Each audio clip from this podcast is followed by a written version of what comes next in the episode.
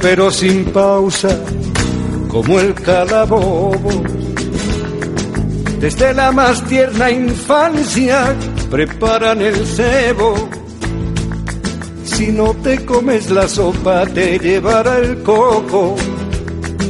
Los tocamientos impuros te dejarán ciego y te acosan de por vida, asusando el miedo, pescando en el río turbio del pecado y la vida. Hola, buenas tardes, eh, Pedro Galeano eh, en el cuidado del sonido y Miguel Campillo Ortiz al micrófono. Les saludamos, les damos la bienvenida a Sintonía Laica en Radiopolis en la 92.3 de la frecuencia modulada de Sevilla y en internet www.radiopolis.org. La mecha de la sospecha, la llama de la gindama. Saludamos también, como cada jueves, a Radio Rebelde Republicana de Pamplona y Radio Clara de Valencia y a sus respectivas audiencias. Los macarras de la moral. La plataforma en defensa del patrimonio común de Sevilla, junto a la Asociación de Profesores para la Difusión y Protección del, pat del Patrimonio Histórico, Benvaso, la Asociación Benvaso, han registrado esta mañana, eh, tanto en el Ayuntamiento como en la Consejería de Cultura de la Junta de Andalucía, una petición para que se eh, elabore y apruebe el plan director del conjunto que forman eh, que forman eh, la Catedral de Sevilla y, y las dependencias anexas que, que es como figura la Giralda y, y, el Patio de los Naranjos en la inmatriculación que hizo el arzobispo. no sale en la foto, quien se sale del rebaño, destierro y excomunión. Para aquellos laicistas que ven la defensa de la sanidad pública como algo ajeno al movimiento laicista, me permito recordarles que la Carta Programática de Europa Laica, aprobada por la Asamblea General Ordinaria de la Asociación en Madrid el 3 de abril de 2016, comienza así. El principal objetivo de la Asociación Europa Laica es lograr la laicidad del Estado y sus instituciones entendida como el conjunto de condiciones jurídico-políticas y socioeconómicas adecuadas para el pleno desarrollo de la libertad de conciencia como uno de los derechos humanos y en coherencia con los demás derechos de la Declaración, especialmente los relativos a la libertad, la igualdad y la no discriminación. Esto implica la igualdad de derechos y deberes de toda la ciudadanía con independencia de las creencias y convicciones personales y la ausencia de todo tipo de privilegio o discriminación como principios fundamentales del Estado democrático de derecho, así como la independencia de este Estado respecto de las entidades particulares, tengan o no carácter religioso. Si no fueran tan temibles, y el último párrafo de dicha carta programática dice, la defensa del espacio público como garantía de los derechos y libertades, incluida la libertad de conciencia, pensamiento y expresión, pone de relieve la necesidad de confluir con otros movimientos, siempre que nuestra asociación considere la coincidencia y coherencia en los objetivos, así como la conveniencia y oportunidad de su participación, tanto en el ámbito nacional como en el internacional, dados los retos eh, de la globalización y las problemáticas comunes eh, en los diferentes estados.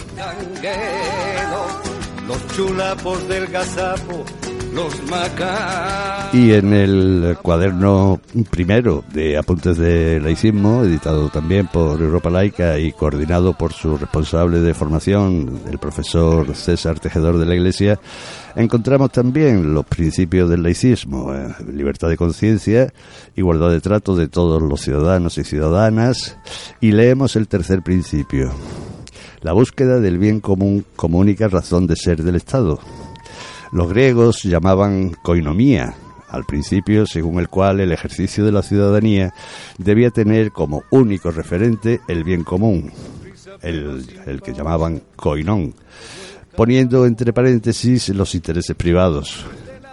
El Estado laico, sobre la base de aquel principio republicano, tiene como referencia la universalidad del bien común.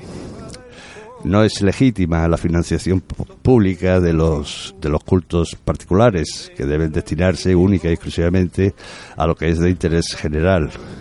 El laicismo se compromete así con la defensa de los servicios públicos, es decir, la utilización del presupuesto público para aquellos servicios que son de interés general, la educación, la sanidad, etcétera.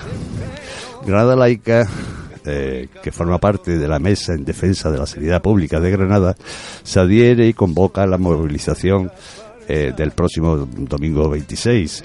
Naturalmente, Sintonía Laica pues eh, se siente muy identificada con, con Granada Laica. Son el alma de la alarma, del resego y del canguero, los chulapos del gazapo, los macaros.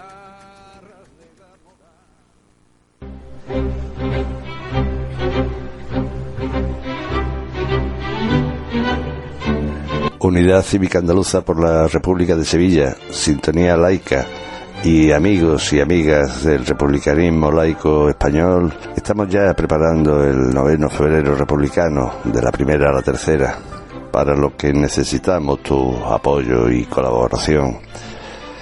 Como las ocho ediciones anteriores, el noveno febrero republicano de la primera a la tercera constituye un homenaje a los hombres y mujeres que desde mediados del siglo XIX hasta nuestros días dieron lo mejor de sí para que España fuera realmente una democracia, una república laica. Teniendo Sevilla seis o siete de los quince barrios más degradados y con menor renta per cápita de España, no podíamos obviar esta realidad por ello, estamos organizando el Febrero Republicano en barrios, a desarrollarse del 3 al 7 de febrero y que precederá a las jornadas universitarias en la Facultad de Historia la semana siguiente, del 10 al 14, y a la fiesta republicana en el cortijo del Parque del Alamillo el 15 de febrero. Esperamos tu participación en los diversos actos, así como tu aportación económica.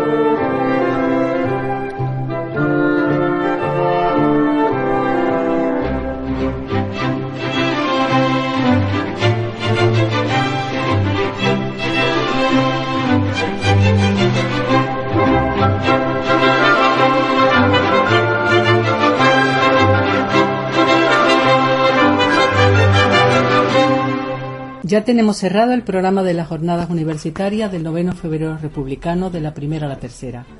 Su título genérico, Constitución a la deriva. Como cada año, comenzaremos las jornadas universitarias con unas palabras en homenaje al republicanismo laico español surgido en el siglo XIX ante el busto de Castelar, en la calle Luis Armuda, en los jardines de Cristina, el lunes 10 de febrero a las 5 y cuarto.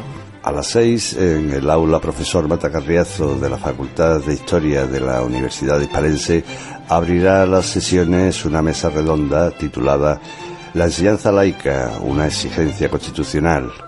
Nuestro César Tejedor de la Iglesia, profesor de filosofía y responsable de formación de Europa Laica, Juan Antonio Aguilera Mochón, profesor de biología molecular en la Universidad de Granada y portavoz de Unilaica, y Cosme Salas García, profesor de psicobiología de la Universidad de Sevilla y también miembro de Unilaica, nos mostrarán la situación real y el objetivo democrático deseable de la enseñanza en materia de laicidad. El bicentenario del pronunciamiento de Riego en las cabezas tendrá nuestro pequeño homenaje el martes 11 con dos ponencias. La historiadora Marta Ruiz Jiménez nos hablará de Riego y el trienio liberal y el profesor de Historia Contemporánea de la Universidad de Sevilla, Alberto Carrillo Linares, nos ofrecerá de su archivo sonoro, un tesoro fonográfico, la ponencia Himno de Riego y otras músicas republicanas. El miércoles 12, representantes estudiantiles nos hablarán de los referéndum, monarquía, república que se han venido celebrando en distintas universidades. Luego, a las 7 y 25 de la tarde, celebraremos otra mesa redonda titulada Cultura y República en Andalucía. Estará integrada por Francisco Sierra, catedrático de Teoría de la Comunicación de la Universidad de Sevilla, Pura Sánchez, profesora de Lengua y Literatura y escritora, y Joaquín Uría, profesor de Derecho Constitucional de la Universidad de Sevilla. El jueves 13, Ángel Duarte Monserrat, profesor de Historia Contemporánea de la Universidad de Córdoba, nos ofrecerá un título muy elocuente, Horizontes Federales, Horizontes Republicanos, una aproximación. Luego, a las 19.25, será el sociólogo Felipe López Aranguren Quiñones quien nos proponga un título no menos significativo, Problema territorial, solución federal. El viernes 14 será Adoración Guamán Hernández, profesora de Derecho del Trabajo y de la Seguridad Social de la Universidad de Valencia, quien diserte sobre la débil constitucionalización del trabajo y el auge de la precariedad.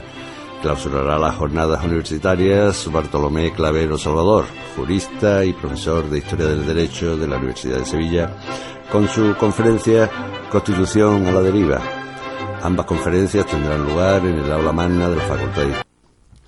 Eh, se ha quedado corto el, audio. Eh, todas las conferencias y mesas redondas y demás, todos los actos serán en, en la sala, en el aula profesor Matacarriazo, de lunes a jueves y las dos del viernes, 14 serán en el aula magna de la Facultad de, Historia.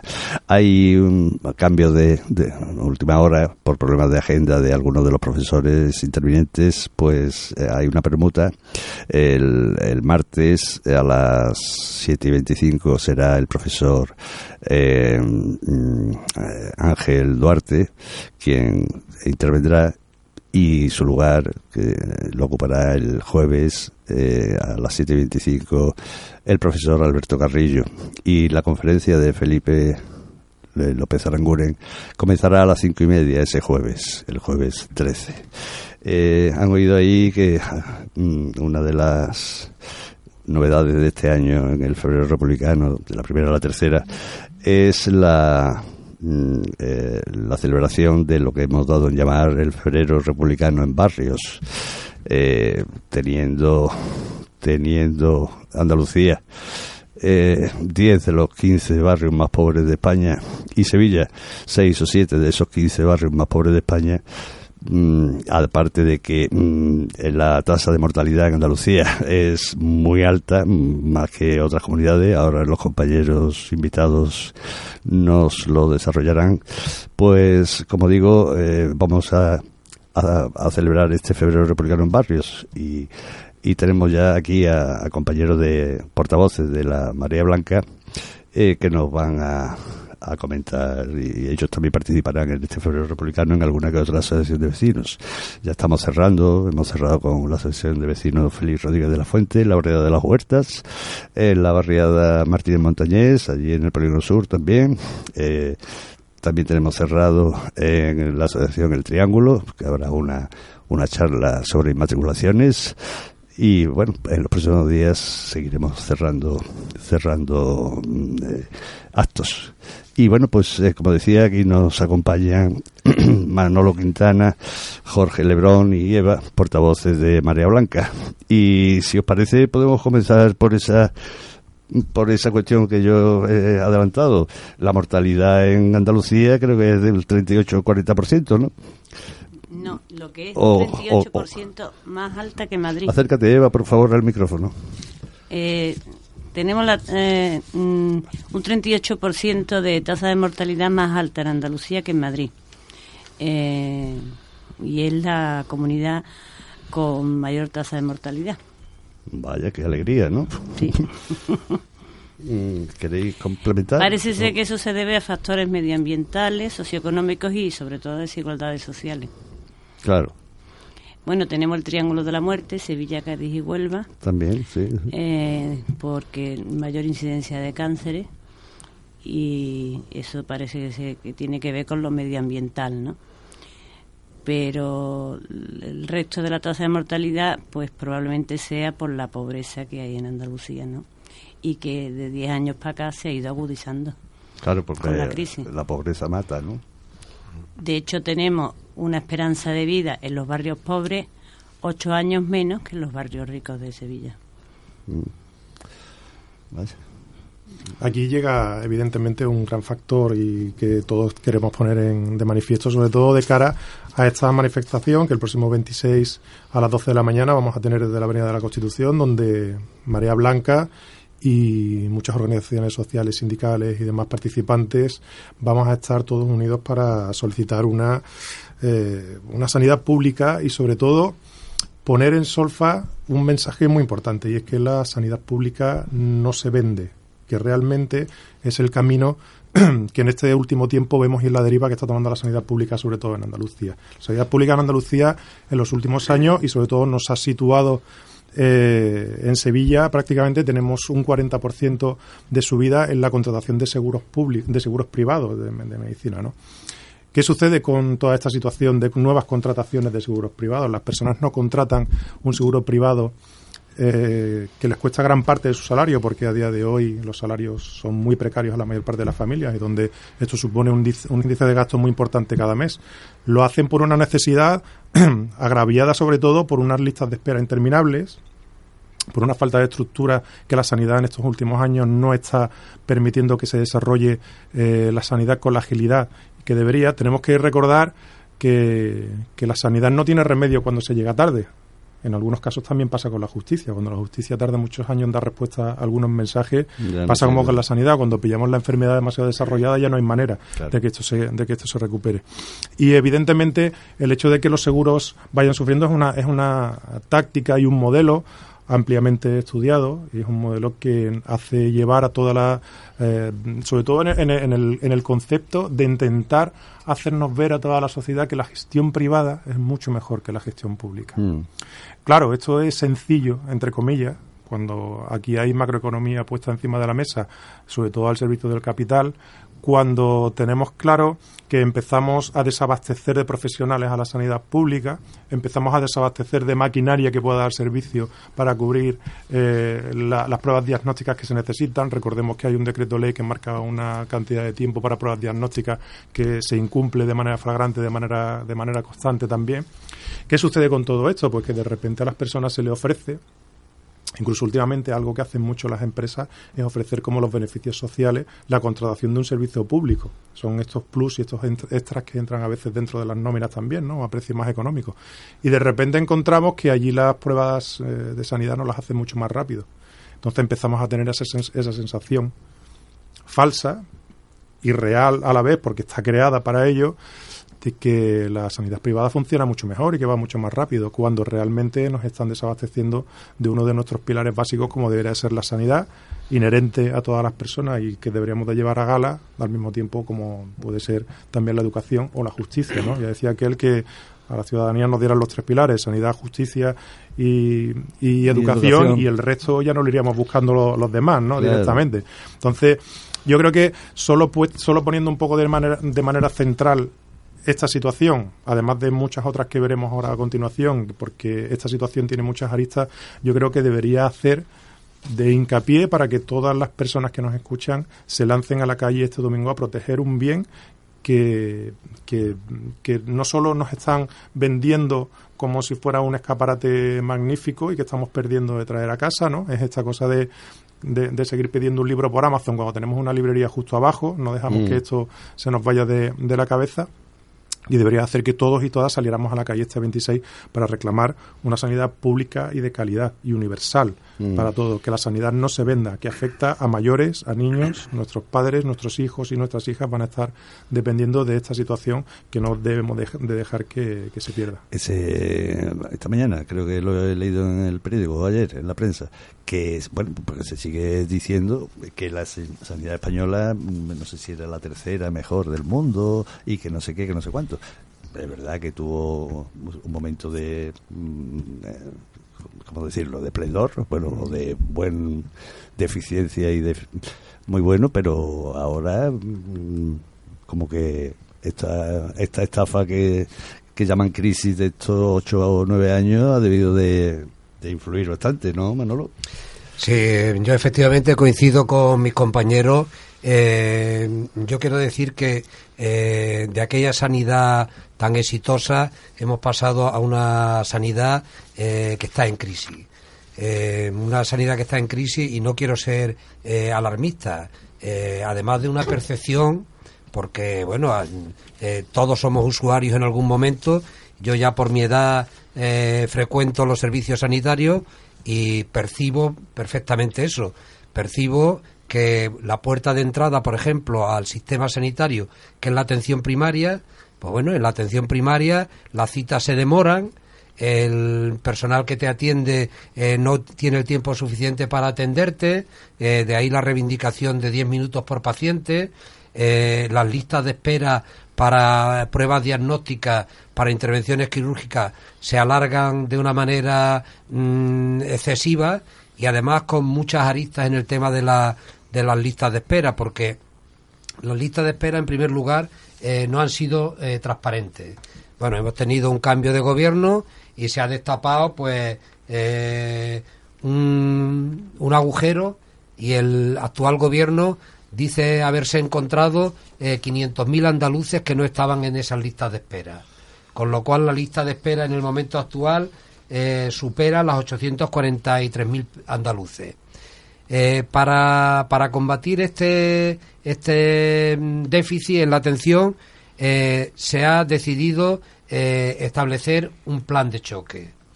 Este plan de choque, curiosamente, bueno, está dotado es un plan de choque coyuntural, en primer lugar, no ataca el fondo de la cuestión, está dotado de, de, 25 millones de, euros, pero curiosamente el 65% de esa dotación presupuestaria se entrega a la sanidad privada, sin explorar la posibilidad de eh, que la sanidad pública pueda atender ese, ese déficit. Eh, hay instrumentos que, bueno, que desde Marea, desde organizaciones sindicales y desde muchos movimientos, eh, pues se han reivindicado. Primero, eh, ¿por qué no se abren los quirófanos por la tarde? ¿Por qué las listas de espera no son transparentes? Es decir, yo como usuario me da usted el número 23 de la lista y yo sé que, bueno, pues que va por el número 20. Mm, no, hay no hay una gestión clara de las listas de espera. Eh, ya digo que además de percibirlo como usuario, eh, los compañeros han dicho alguna serie de datos que, eh, que, documentan perfectamente. No es que lo diga yo, es que hay datos concluyentes de que la sanidad, los servicios sanitarios públicos están en una situación crítica. Uno de los datos que yo quiero resaltar aquí es la falta de inversión. en, en Sevilla no se ha invertido en sanidad pública. El último, el último hospital que se inauguró fue el Hospital de Valme y se inauguró en el 1982. Anda. Yo invito 1982. Yo invito a los ciudadanos a que recorran las periferias de Sevilla y vean la llegada de nuevos hospitales, la, eh, por ejemplo, Quirón. Quirón no deja de crecer, Viamep, etcétera, etcétera. O sea, Mm, eh, la, la, próxima inauguración del Hospital San Juan de Dios en Luis Montoto y las instalaciones y los servicios sanitarios públicos van en un continuo retroceso. Eh, ese, esa falta de inversión, de inversión además de en nuevos hospitales, porque la población envejece, eh, Mm, demográficamente hemos aumentado, etcétera, etcétera, bueno, pues se ha compensado efectivamente con la sanidad, con la sanidad privada. Cuando nosotros teníamos un arma, eh, la ciudadanía y el SAR, que podía haber cubierto, haber, haber paliado ese déficit de instalaciones y de camas, que era el hospital militar.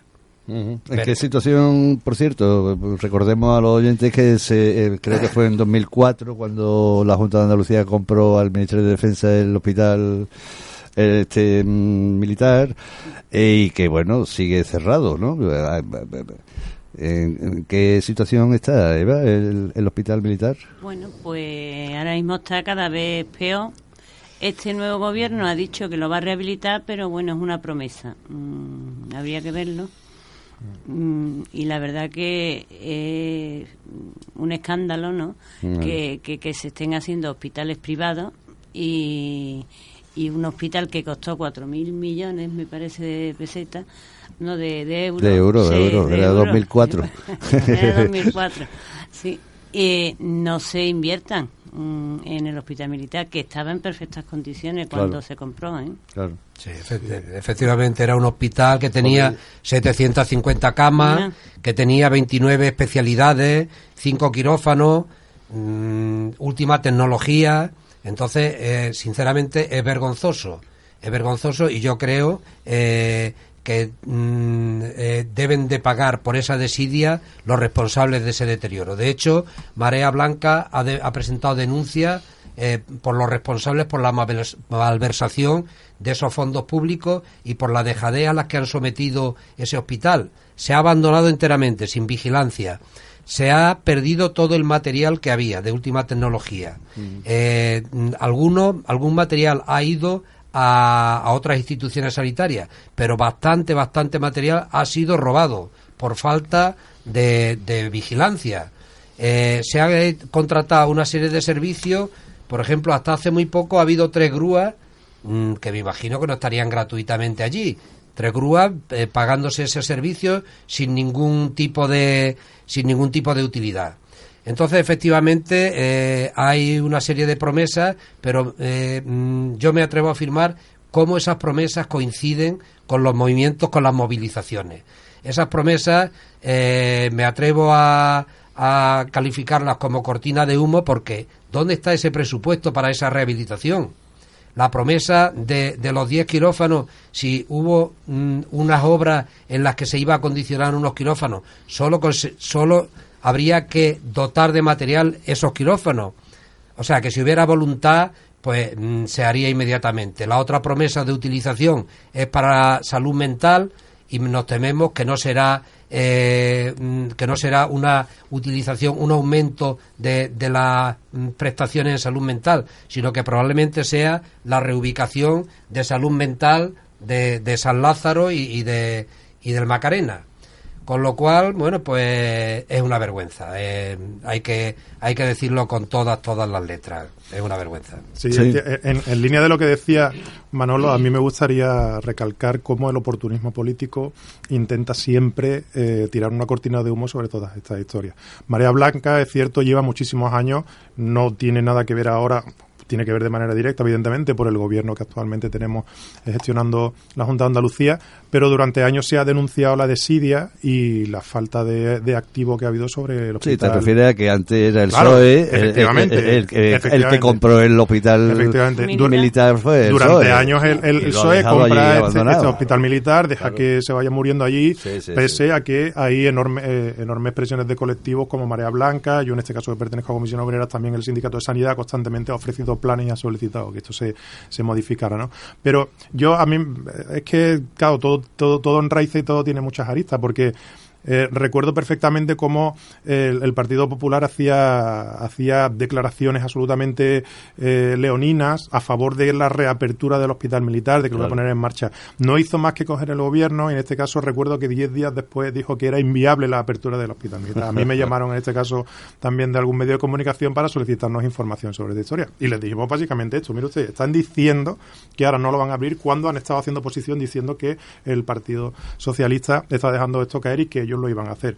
Automáticamente, en el momento que también se, se ponen en marcha y la población empieza a activarse, como decía Manolo, como es el caso que ha sucedido esta semana, en el momento que aparecen de repente la posibilidad de encontrarte con una gran manifestación a favor de la sanidad pública, automáticamente se pone la máquina mediática en marcha y aparecen buenas noticias que hablan del hospital militar en este caso, sin fondo ninguno, porque en ningún momento ponen encima de la mesa papeles firmados, como diría aquel, con luz y taquígrafo y con algún sello que nos permita tener claro que aquel edificio se va a poner en marcha de alguna manera. Pero evidentemente ya ellos lanzan su cortina para contrarrestar, como diciendo, oye, ¿qué hacéis? ¿Por qué salís a la calle si esto está planificado? Evidentemente viene un poco a siguen haciendo el mismo juego que en su que en su día hizo el gobierno socialista. O sea aquí no hay ni buenos ni malos simplemente hay personas que están gestionando y que cuando dicen las cosas no las cumplen después. Y nosotros damos en este caso nuestra opinión sobre cómo deberían de gestionarse estos servicios públicos. Además toda esta situación trae muchas aristas. Yo creo que solo el no solo el tema de la sanidad eh, va, va en esta manifestación. Yo creo que todos tenemos perfectamente en la cabeza el valor de lo público, el valor de las instituciones que tienen que ser bien gestionadas y que además evitan y generan que haya, que haya desigualdades. Lo que, lo que comentaba la, compañera Eva, se producen muertes, se producen falta de esperanza de vida en determinados barrios solo por desigualdades sociales. ¿no? Estas mm. desigualdades sociales producen, producen grandes desagravios entre la ciudadanía. Pero después tenemos una segunda parte. Cuando hablamos de la sanidad pública y de calidad, eh, tenemos una parte que nos afecta a todo como usuario, pero también hay un, hay un plantel muy importante de profesionales, de personas, de hombres y mujeres que trabajan en la sanidad pública y que ven cada vez mermados sus condiciones de trabajo. No es lo mismo, evidentemente, y todos podemos tener perfectamente claro, sin ser técnicos ni médicos en esta situación, que cualquier médico le gustaría tener el tiempo suficiente para atender a todos sus pacientes, en primera instancia, en segunda o en urgencia.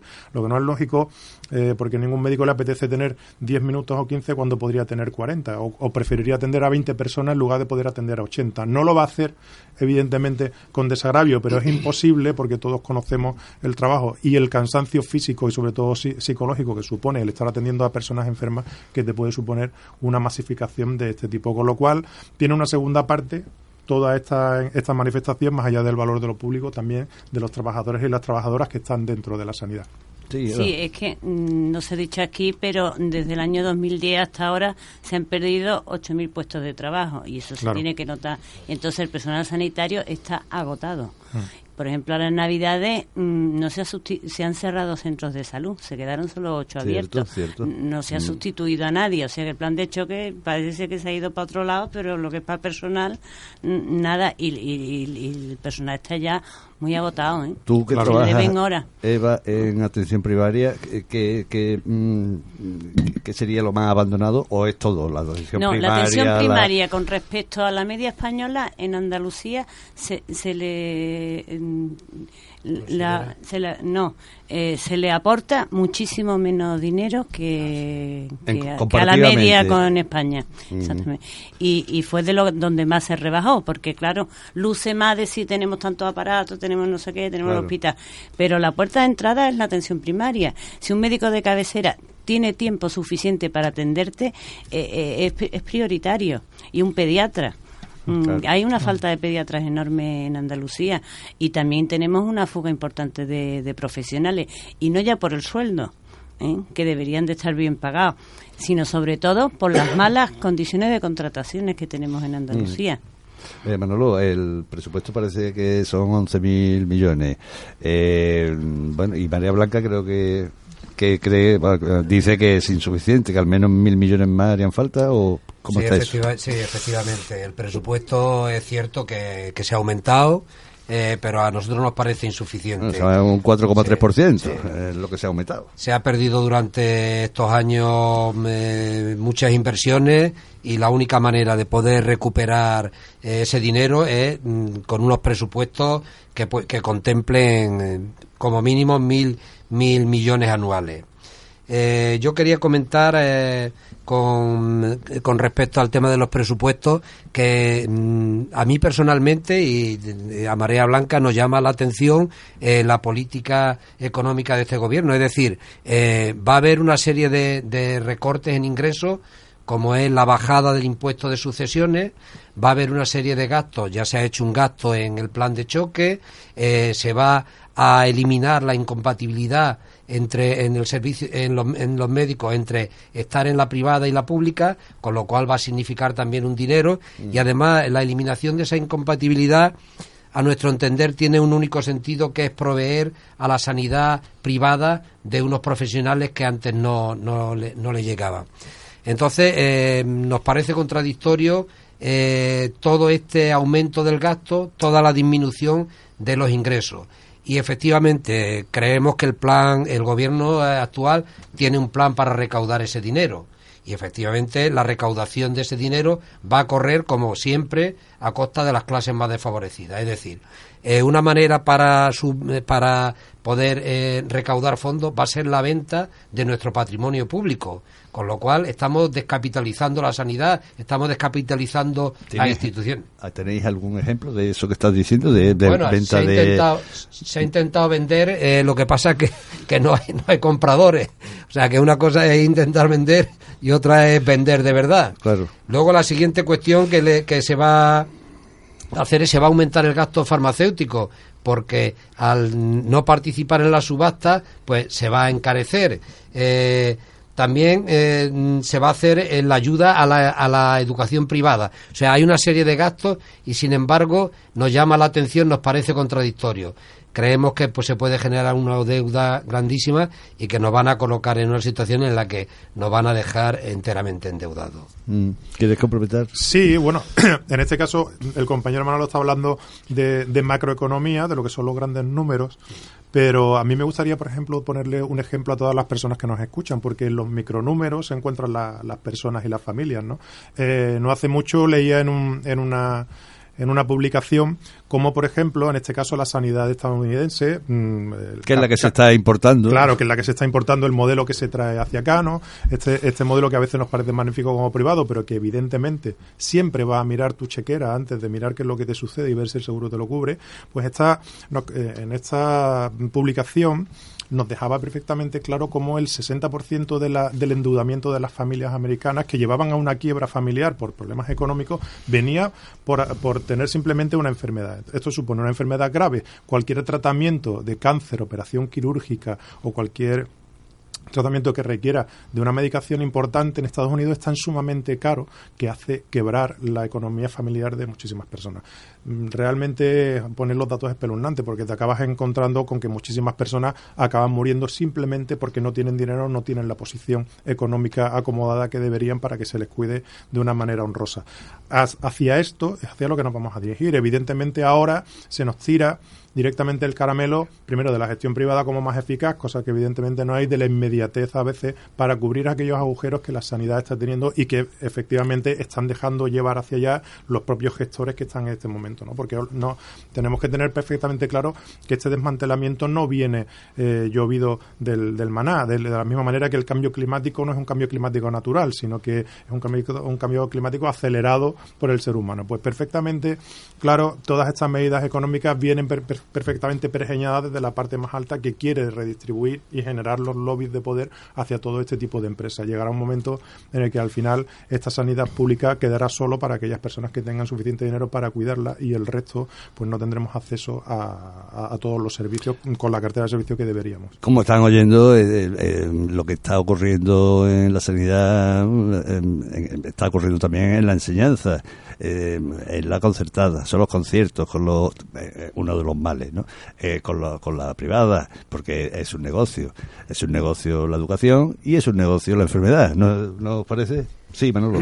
Efectivamente. Bueno, el tema de la sanidad privada, eh, sanidad privada ha habido siempre. Eh, pero había un momento haciendo historia que, es muy importante. la sanidad privada se gestionaba como una empresa privada y la sanidad pública tenía una gestión directa.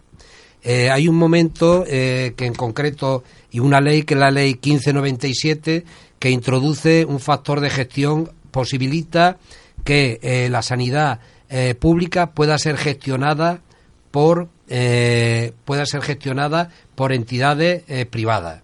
De ahí surgen los consorcios, las fundaciones. O sea, que ha habido un momento en nuestra historia reciente, en nuestra democracia reciente, en el que hubo un punto de inflexión de venir de una situación enteramente eh, estanca entre la sanidad privada, sanidad negocio, sanidad y la sanidad pública con su sistema de gestión directa. Ese momento de inflexión, eh, el, actual gobierno de la nación ha propuesto, entre sus promesas, el modificarlo, el eliminarlo. Eh, veremos si este tema se cumple.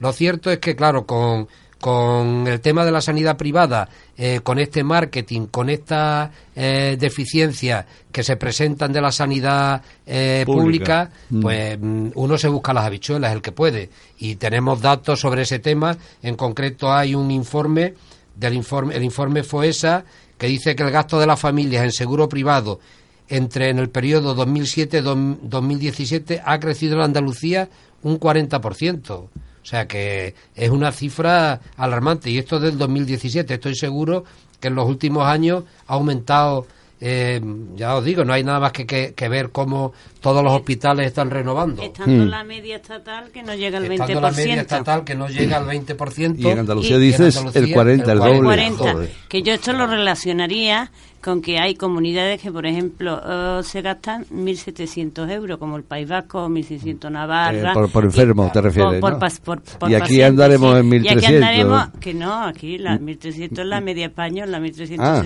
menos todavía. Aquí 1.150, la que menos.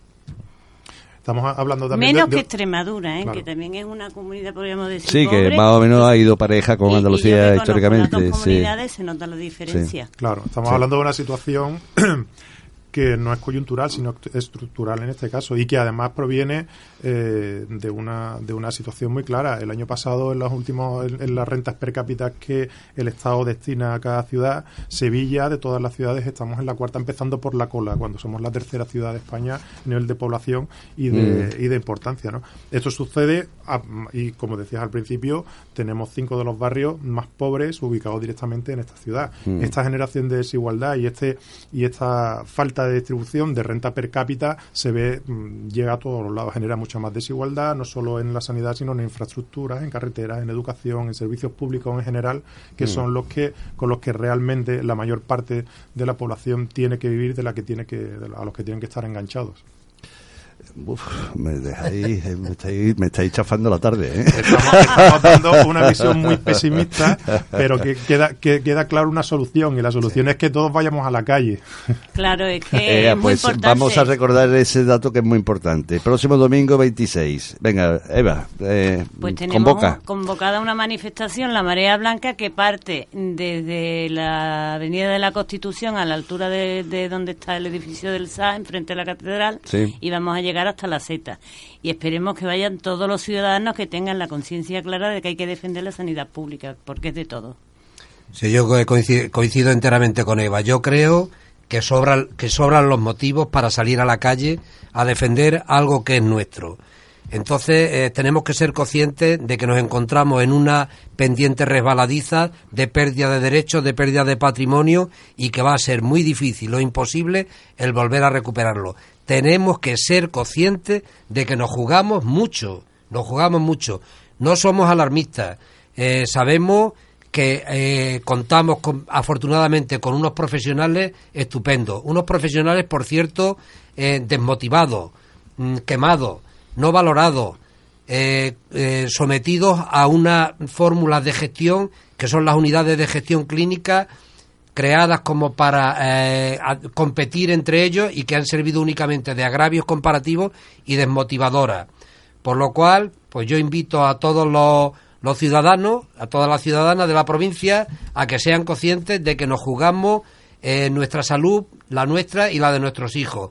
Y nos queda la palabra, vamos a inundar las calles de personas pidiendo una sanidad pública, una, una sanidad de calidad, una sanidad universal creo que tenemos que ser enteramente Manolo, ¿cuánto? Porque la convocatoria la hacen un montón de sindicatos, partidos, asociaciones de todo tipo, ¿no? Efectivamente, está esta convocatoria que surge de, de Marea Blanca, está apoyada en este momento por 63 organizaciones de toda la provincia, muy diversas, desde partidos políticos a sindicatos, asociaciones vecinales, eh, ayuntamientos, asociaciones sociales.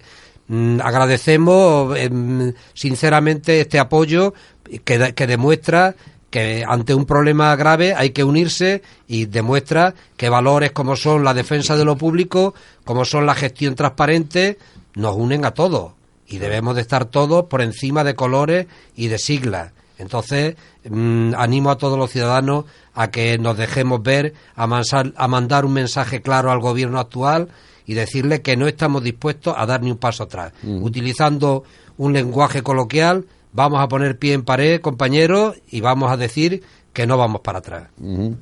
Eh, Jorge. Bueno, pues yo poco tengo que añadir ya lo que han comentado el compañero y la Todavía compañera. nos queda tiempo, ¿eh? Sí, o sea, que sí, no nos bueno, estamos en- despidiendo. En, en este caso, ya que hablabas del número de organizaciones que están aquí, yo pertenezco en este caso a Comisiones Obreras y puedo decir además con mucho orgullo que Marea Blanca en Sevilla es un espacio absolutamente plural donde se permite eh, la, la expresión de muchísimas partes y siempre con el buen objetivo de que todos vayamos unificados tirando del, del mismo carro. La salud y la, y la sanidad es un derecho y no debe de convertirse nunca en un privilegio, que es lo que va a suceder si seguimos en esta línea privatizando la historia, porque al final solo serán unos cuantos privilegiados los que tendrán esta opción. Y yo creo que igual que ellos, los compañeros llamaban a la ciudadanía, desde la parte que a mí me toca por de formación profesional, yo sumo también, incluyendo evidentemente a la ciudadanía, a la clase trabajadora. La clase trabajadora tiene que salir porque realmente es la afectada desde hace muchos años, desde que empezó la crisis en el año 2007, eh, la crisis se ha llevado por delante derechos laborales, se ha llevado eh, a muchas personas que han visto cómo su proyecto de vida se complicaban enormemente porque no tienen posibilidad de con un salario digno llegar a fin de mes y ahora ya esto es una vuelta de tuerca más cuando todavía las personas eh, tenían claramente cubierta la espalda si necesitaban algún apoyo eh, médico esto cada vez se va más la situación cada vez más difícil entonces hace que el proyecto de vida cada vez sea más complicado con lo cual la clase trabajadora debe de tirarse a la calle debe de sumar junto a Marea Blanca y al resto de colectivos y como decía el compañero poner pie en pared y decirle claramente a este gobierno y al que venía de atrás también, porque no hace tanto que estaban ellos ahí, que la sanidad no se vende, que tiene que ser pública, que tiene que ser de calidad y que tiene que ser de universal para todos y para todas. Eh, vamos a- a dar la efeméride de hoy, que está relativamente relacionado con el tema de eh, que nos ocupa y, y- pero tenemos unos minutillos todavía luego para que digáis lo último que digáis que queráis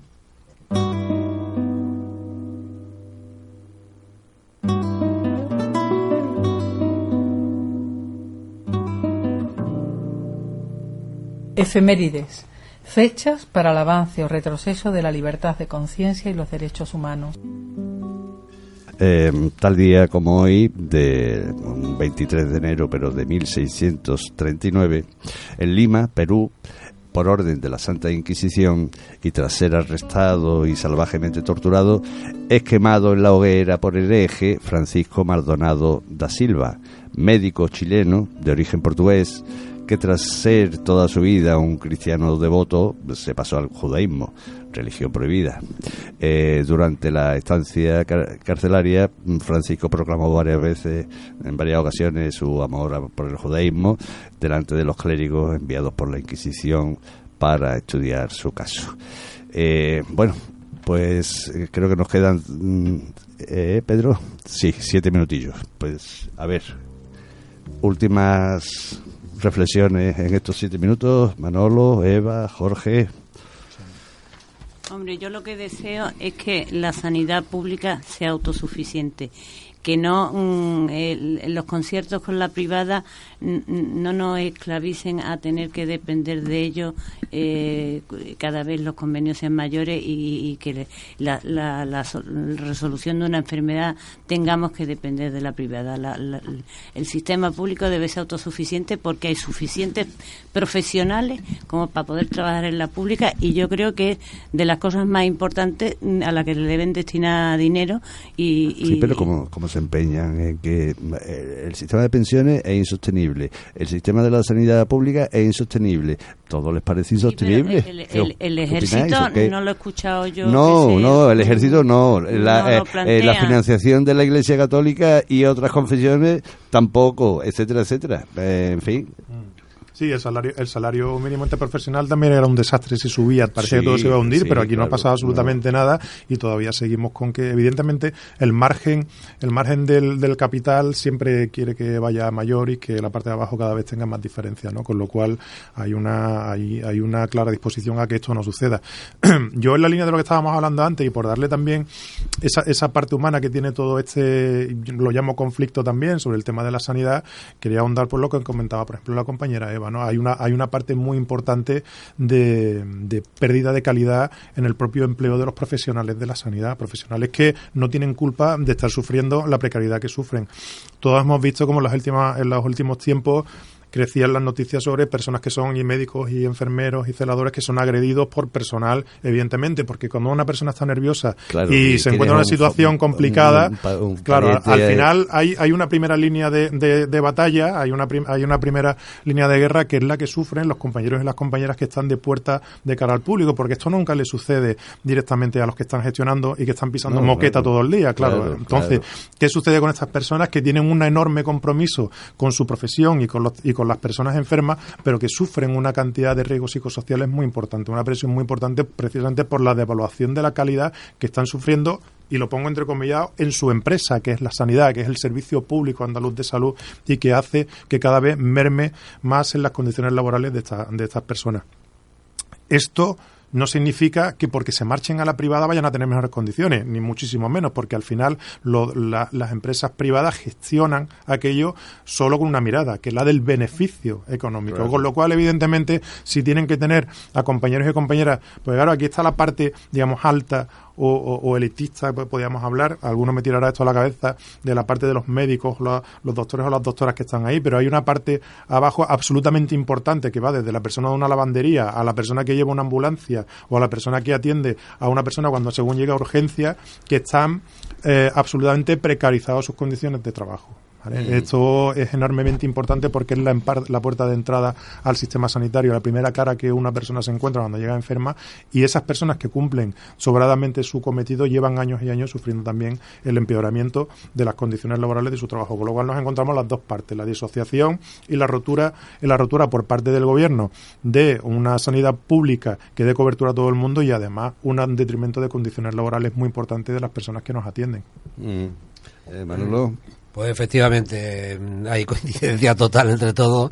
Eh, yo personalmente creo que, el nuevo gobierno, su estrategia es muy clara, eh, es un desprestigio de la sanidad pública, mm, intentar hacer llegar a la ciudadanía el mensaje de que esto es insuficiente, eh, la sanidad pública es muy cara, abusamos de la sanidad pública, eh, la sanidad pública está invadida de inmigrantes que hacen un uso excesivo, etcétera, etcétera. Que todo esto son mentiras, o sea, eh, no, son cosas que no son reales, pero va calando en la población y mm, yo desde luego, y creo que los que estamos aquí, mm, no, no estamos en contra de que usted tiene dinero, usted quiere eh, su sanidad privada, usted se la paga y punto y pelota.